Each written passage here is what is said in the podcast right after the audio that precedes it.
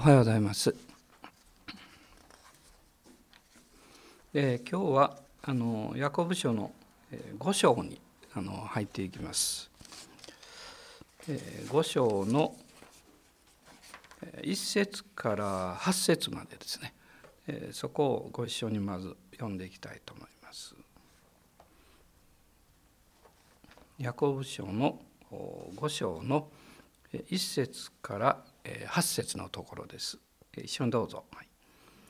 聞きなさい。金持ちたち、あなた方の上に迫ってくる悲惨をもって泣き叫びなさい。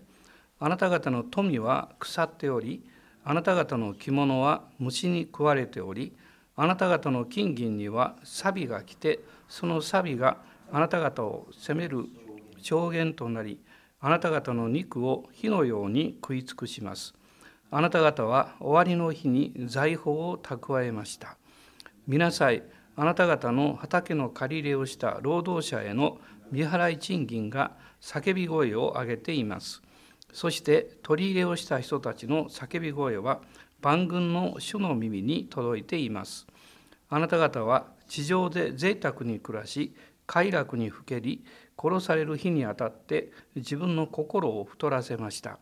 あなた方は正しい人を罪に定めて殺しました。彼はあなた方に抵抗しません。こういうわけですから、兄弟たち、主が来られる時まで耐え忍びなさい。見なさい、農夫は大地の貴重な実りを秋の雨や春の雨が来るまで降るまで耐え忍んで待っています。あなた方も耐え忍びなさい。心を強くしなさい。主の来られるのが近いからです。まあ、ヤコブはこの4章の後半において、まあ、主の恵みに反する、まあ、社会的にも愚かな生活、まあ、悪行を言うことと自己過信という問題について語っているわけですけどこの5章に入りましてここではこの世に生きようとするまあ、生きているクリスチャンへの警告あるいはこの勧めというものが語られています。でまずこの5章の1節から、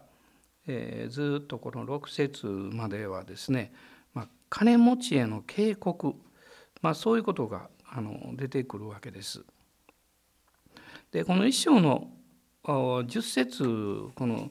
最初の方ですけどそこを見ますと「飛んでいる人は自分が低くされることに誇りを持ちなさい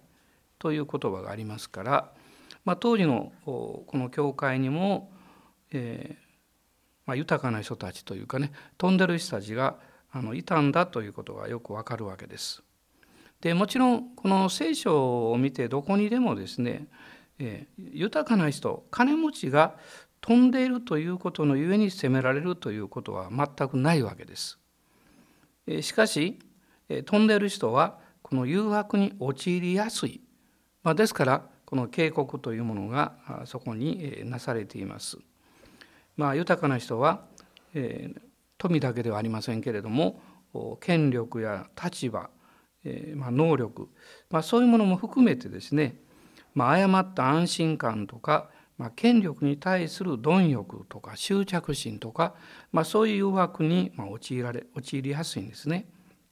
まあ、ですからクリスチャンは 主が来られることへの忍耐が必要であるということをこういう今日読んだ箇所の最後には、まあ、ヤコブは語っているわけです。でまず5章の1節から3節のところなんですが1節の初めに「聞きなさい」という言葉でこの始まっています。でこの言葉は4章の10節にもあの、えー、13節ごめんなさい4章の13節にも出てくるわけですね。聞きなさいと。まあ、金持ちたちへのこの警告なんですが、まあ、もちろんこの箇所ではクリスチャンのこの金持ちだけじゃなくって、まあ、世の人たちのことも含めてまあ語ってるわけです。でここを見ると一節の中には「あなた方の上に迫ってくる悲惨を思って泣き叫びなさい」とこう書いてます。まあ、迫ってくる悲惨というのは、まあ、裁かれるものの苦痛というものをこの意味しているそうです。つまりその苦痛が今現に来つつある、まあ、そういう意味を持っています。まあ、泣き泣き叫びなさいというのは、まあ、裁きの恐ろしさというものをまあ強調しているわけです。えー、そして、まあ、2節に「あなた方の富は腐っておりあなた方の着物は虫に食われており」と言っています。でこの富というのはあのあらゆる種類の財産というものを含めて語っています。でそしてこの着物というのがありますけどもあの古代においてはですね富豊かさの代表的なものがこの着物であったわけですね着るもの。で贈り物とか、えー、物の支払いにも用いられましたし、まあ、金銀と並んで、まあ、金持ちの財産を象徴するものであったわけです。まあ、例えばルカによる福音書の16章の19節を見たいと思います。でルカの16章の19節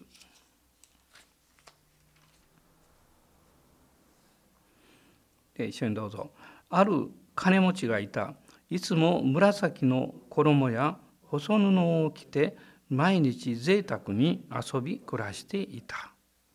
でまあ、ここにもそういう着物のことが出てきます。えそしてこのヤコブ書へ戻りますと、え、金銀には錆が来てという言葉がありますね。もちろん金や銀は錆びたりしないわけですけどでも変色したりします。でこの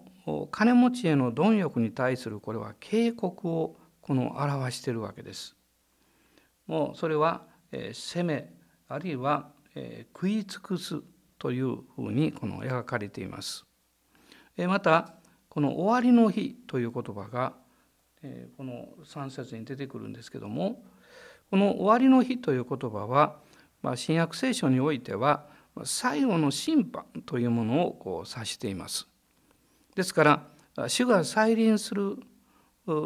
え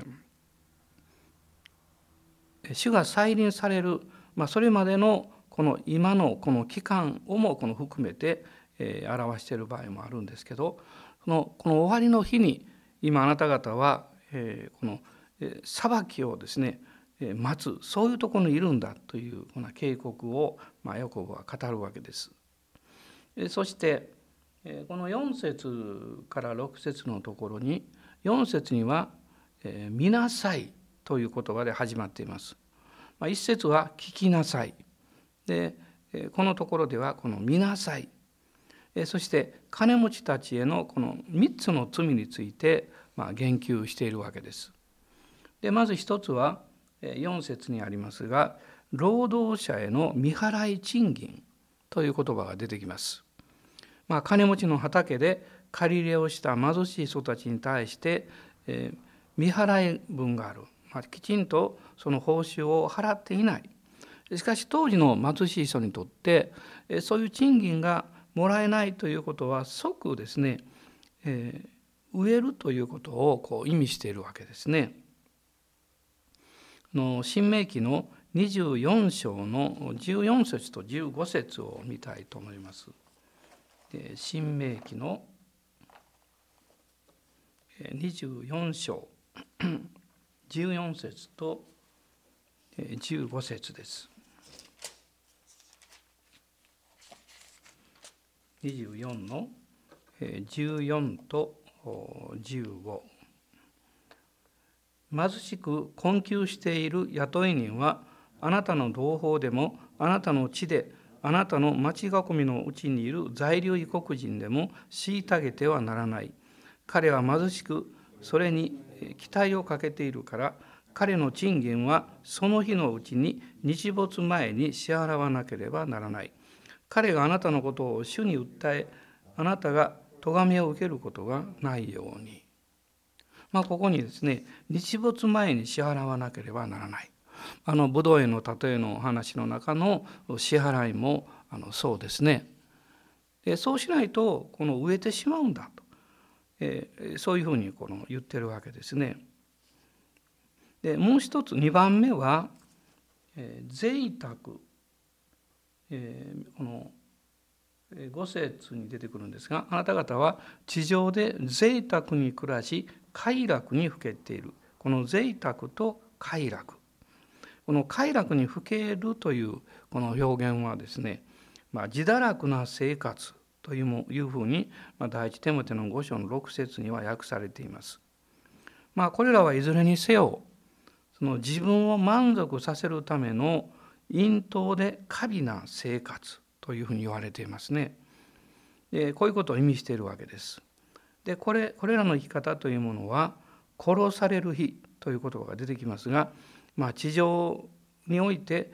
この審判の日を指しているわけです。まあ、それから3つ目は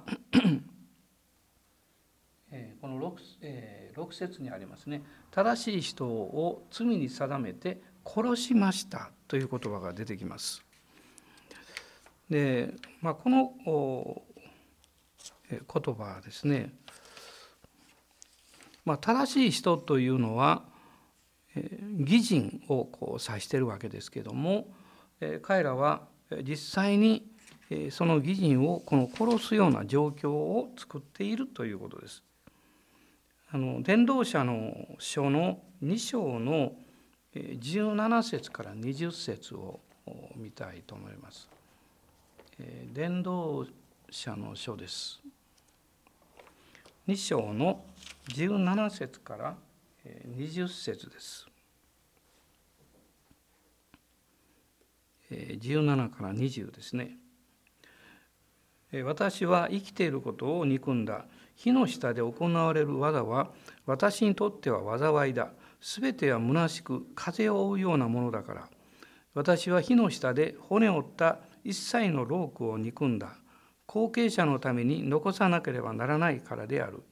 後継者が知恵あるものか愚か者か誰に分かろう。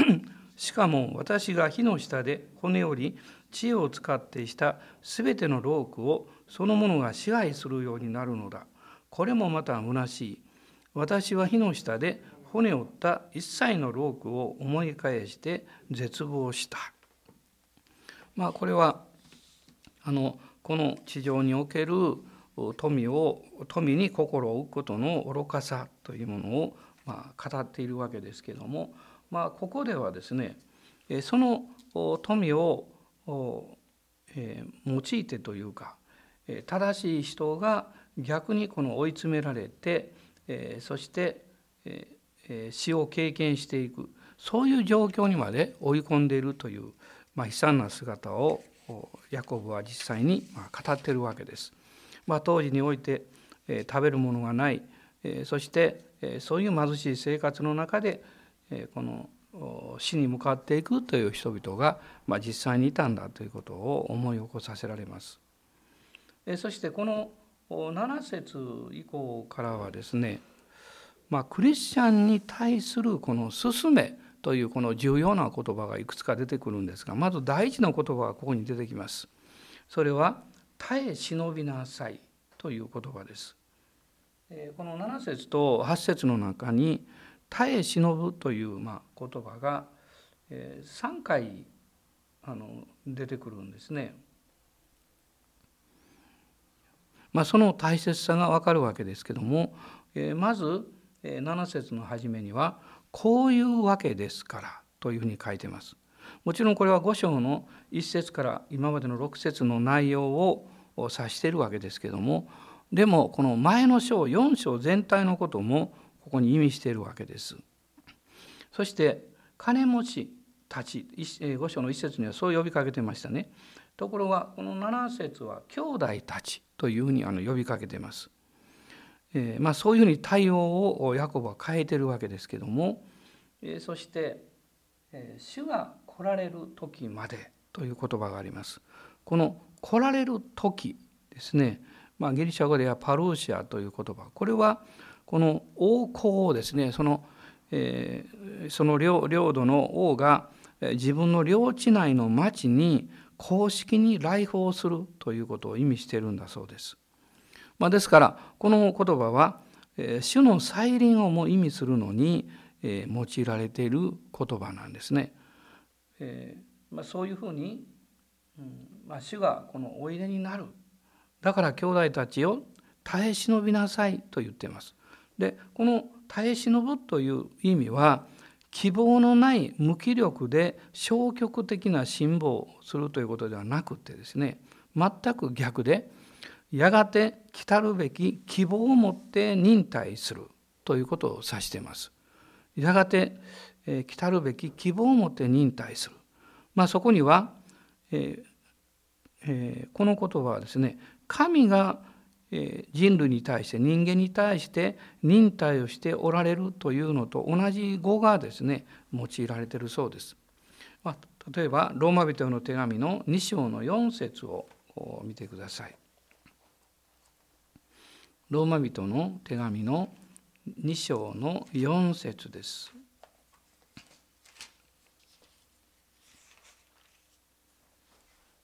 一緒にどうぞ。はい。それとも神の慈愛があなたを悔い改めに導くことを知らないでその豊かな慈愛と忍耐と寛容とを軽んじているのですか。まあ、ここに出てくる忍耐という言葉ですね。えー、もう一箇所第一ペテロの3章の20節第一ペテロの3章の20節です。昔ノアの時代に箱舟が作られていた間神が忍耐して待っておられた時に従わなかった霊たちのことです。わずか8人の人々がこの運び船の中で水を通って救われたのです。まあ、ここに「神が忍耐して」という言葉がありますがこれはこの同じ言葉がこの使われています。えそしてその後でこの5章のこの7節の後半ですが突然ヤコブは「農夫は」ということを言うんですね。でこの忍耐というものを収穫を待望する農夫に彼は例えているわけです。まあ、農夫は大地の貴重なこの実りのために秋の雨春の雨が降るまで耐え忍んで待っています。まあ、この農夫の忍耐はやがて豊かな収穫がやってくるという希望をしっかり持って忍耐しているわけです。そのような忍耐を持って真のキリストに従う者たちはこの世の社会的な不公平とかあるいは豊かな富を持って、えーえー、まあ、悪しき行いをする人々に対して忍耐をしなさいこう言っています。で、えー、ここに出てくる今後秋の雨あるいはこの春の雨という言葉ですがこれは前の雨と後の雨というふうにもこの言われています。同じものなんですね。で新明記の11章の14節を見たいと思いますが、まあ、何箇所か聖書の中でこの言葉が出てくるわけですけど新明記の11章の14節。まあ霊的なこの収穫についてもこのことがよく言われるんですね。11章14節、はい、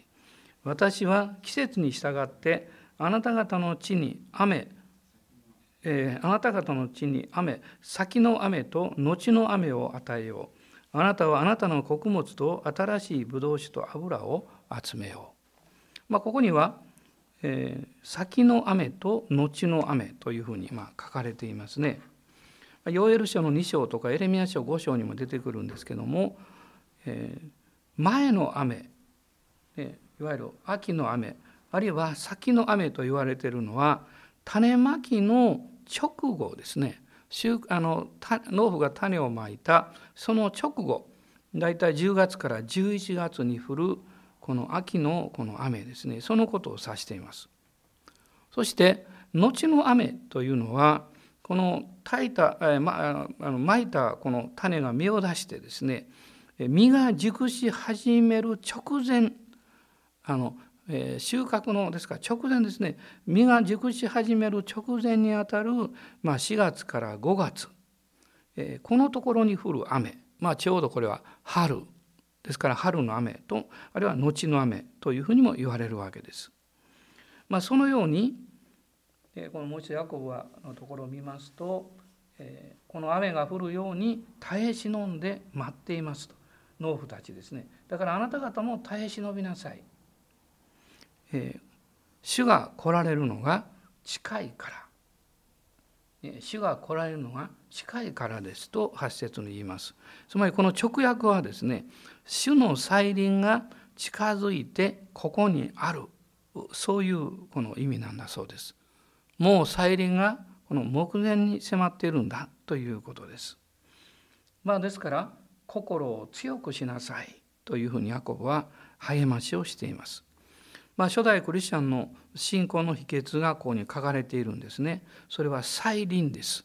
まあ、再臨、主がお帰りになるということがキリスト教のまあ教理の中心でもあるわけですけれどもこの信仰と希望というものがこの世の中にある矛盾とか不公平とかあるいはこの無秩序とかですねそういうものの中でクリスチャンたちを耐え忍ばせていく希望であり力であるということを教えられます。まあ、今の時代においても、えー、私たちはこの理不尽なことをたくさん経験しますしまた今起こっているようなこの自然災害の中で人間の力の弱さというものを経験するわけですね。いろんなニュースを聞きこの地震とかいろんなことを聞きますとですね一瞬不安が走るわけですけど、まあ、人間というのは弱く脆いものだと思います。しかしこのヤコブが書いた初代教会と同じ原理がですね今日も通っていると思います。それはどんな時にも主に信頼して主を待ち望みなさい。そして世の不公平さに負けてはならないということを教えられます。まあ、この新しい週も主がおいでになるそのことをもう一度身近に心に留めながら主の前に出ていきたいと思います。じゃあお祈りしましょう。アーメン、イエス様は感謝します。忍耐しなさいとありますが、主よ、本当にその力が、え深く豊かに必要な時代であるというのを感じています。どうぞこの新しい週も、主の御言葉に信頼し、またあなたを待ち望みつつ、忍耐をもって、御言葉のご真実を体験していく時としてくださるようお願いします。主イエス・キリストの尊い皆によってお祈りします。アーメン